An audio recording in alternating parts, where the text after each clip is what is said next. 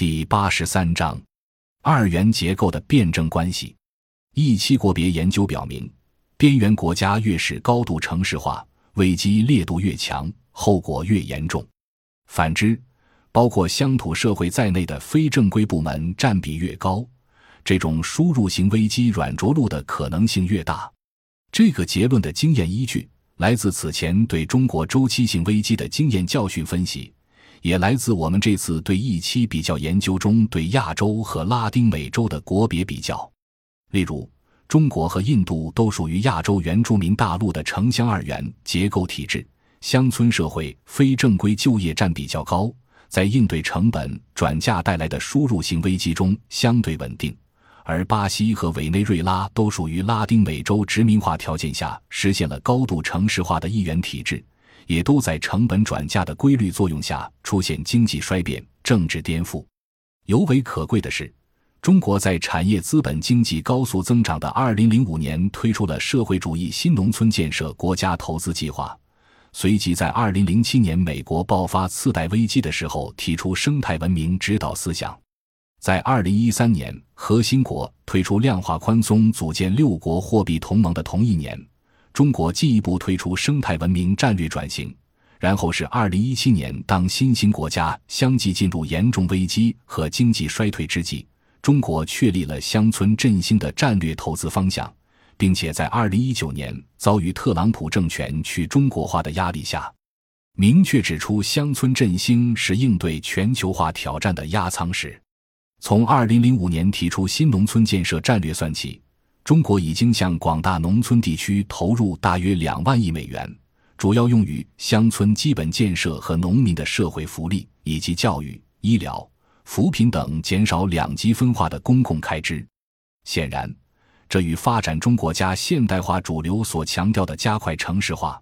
同时消灭传统部门的激进战略思想确实不一致。但是，对拉丁美洲高度城市化无力承载危机代价而发生国家失败教训的反思之后的方向性调整。四、新兴国家的新出路。新兴国家尚未兴，何以兴？与其尝试在核心国主宰的霸权体系内进行小修小补，期待游戏规则会因此对新兴及发展中国家变得更公平，还不如更清醒地做出新的选择。也许是到了该真正对核心国去依附及摆脱附庸关系的关键时刻了。所谓新，就要在核心国霸权的压迫之下，靠制度创新来实现对新币源战略同盟的去依附。这就要求区域合作板块中的国家捐弃前嫌，求同存异，缔结不同规模的地区性货币及贸易联盟，努力打造能够有效弱化输入型危机的地缘战略纵深。自一九五五年万隆会议倡议不结盟运动以来，发展中国家在全球局势中一直处于守势，只能在先发国家所塑造的秩序与失序中被动应对，甚至挣扎求存。这个情况直至近年新兴国家推出金砖银行、亚投行等倡议，才出现局势转变的可能。这些倡议的历史意义在于。新兴国家尝试走出美欧所主导的国际货币金融霸权体系，另立更有利于后发国家可持续发展、平等互惠的全球金融贸易新格局。再如，中国的一带一路倡议应该主动与土耳其的能源通道战略有机整合，两国地处亚洲大陆东西两端，发展的历程有相似性，急需开展战略对话。并且要尤其警惕核心国的软实力攻讦和巧实力运作。可借鉴的教训是一期中的拉丁美洲案例。本来，委内瑞拉与巴西在外贸形势良好之时，早就应该联合构建南美各国以资源主权为信用之锚的区域货币体系。只可惜兄弟戏强，功败垂成。我们期望达到的新兴。是形成一个真正体现发展中国家多元化特征、较平等的全球体系。诚然，任何新兴国家若敢于单独这样做，那就意味着改变，而不是顺从西方竭尽全力强化了的以军事霸权支撑起制度权和话语权的国际秩序，就都必然的会引发更为严峻的外部打压，如地缘战略上的围堵和遏制。同时，国内外也必然会出现。各种以冠冕堂皇的普世价值为名的软实力进攻，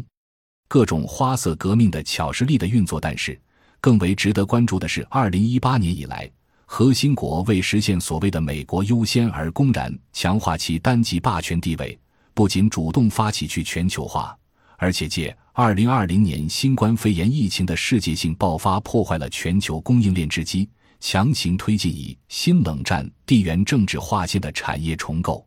这个前所未有的巨变使所谓的新兴国家概念随之解构。中国在西方体制外一直被作为边缘国家，进而被美国列为头号敌人，不得不应对以贸易战为名的硬脱钩。巴西作为与美国战略性结盟的南美第一大国，被纳入金融资本阶段半核心圈，加入了美国在二零二零年三月主导建立的一加九货币互换机制。土耳其、南非、印度。印度尼西亚等国因在地缘战略重构中都有不可忽视的重要性，而将处于半边缘地位。历史巨变之中的新兴国家，若在被迫选边站之际，不能深刻理解自身所处的资本主义不同历史阶段的定位，不清醒掌握自身在全球金融体系中的位置，便将难以避免被宰制之恶果。此刻，哈姆雷特的名言在耳边响起。生存还是死亡，这是一个问题。感谢您的收听，本集已经播讲完毕。喜欢请订阅专辑，关注主播主页，更多精彩内容等着你。